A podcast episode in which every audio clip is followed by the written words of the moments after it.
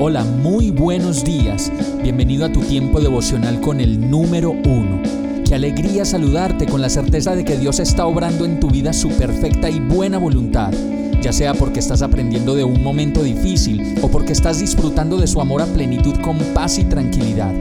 Llegó la hora de tomar tu Biblia, pues de seguro Dios te va a hablar, te va a reconfortar y lo mejor de todo, te va a dar las respuestas que estabas buscando. ¿Qué esperas? Vamos, súbete de una vez en este pequeño pero eterno vuelo devocional con destino al cielo. Y el mensaje de hoy se llama Afligido. Salmo 116.10 dice, Aunque digo, me encuentro muy afligido, sigo creyendo en Dios. Son tantas las cosas que nos pasan en la vida que de pronto pensamos que lo estábamos haciendo bien y de repente vemos cosas en esa persona que amábamos tanto que no nos gustan y que nos hacen daño y en ese momento decimos, me equivoqué. Me dejé llevar por las emociones, me dejé llevar por el momento, pensé que me había enamorado, que era el hombre o la mujer de mi vida, pero ahora veo que no es así. Todas esas cosas nos producen aflicción, y no solo por las cosas del amor, sino las muchas decisiones que a diario tomamos y que no pensamos cuánto nos van a costar más adelante. Lo peor de todo es que cuando nos pasan esas cosas, ahí sí decimos cosas como Dios no me ama, no le importo, me ha dejado solo y no nos damos cuenta de que lo que estábamos viviendo ha sido solo nuestra absoluta y completa responsabilidad pues mientras lo hacíamos, Dios no dejó de advertirnos sobre las consecuencias. Aún así el salmista dice, aunque me encuentro muy afligido, sigo creyendo en Dios.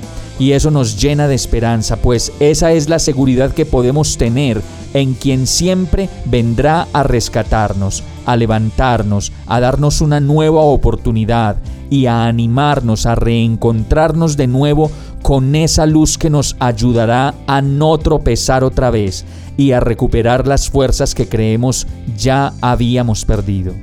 Vamos a orar. Oh Señor, tú, solo tú sabes cuánto me duele equivocarme, cuánto me duele pasar por esta aflicción, cuánto me duele sentirme indefenso, indefensa y perdido sin a veces saber qué hacer y qué camino tomar. Te pido que me ayudes que me des nuevas fuerzas, que me ayudes a salir de esta indeterminación y a encontrarme de nuevo contigo.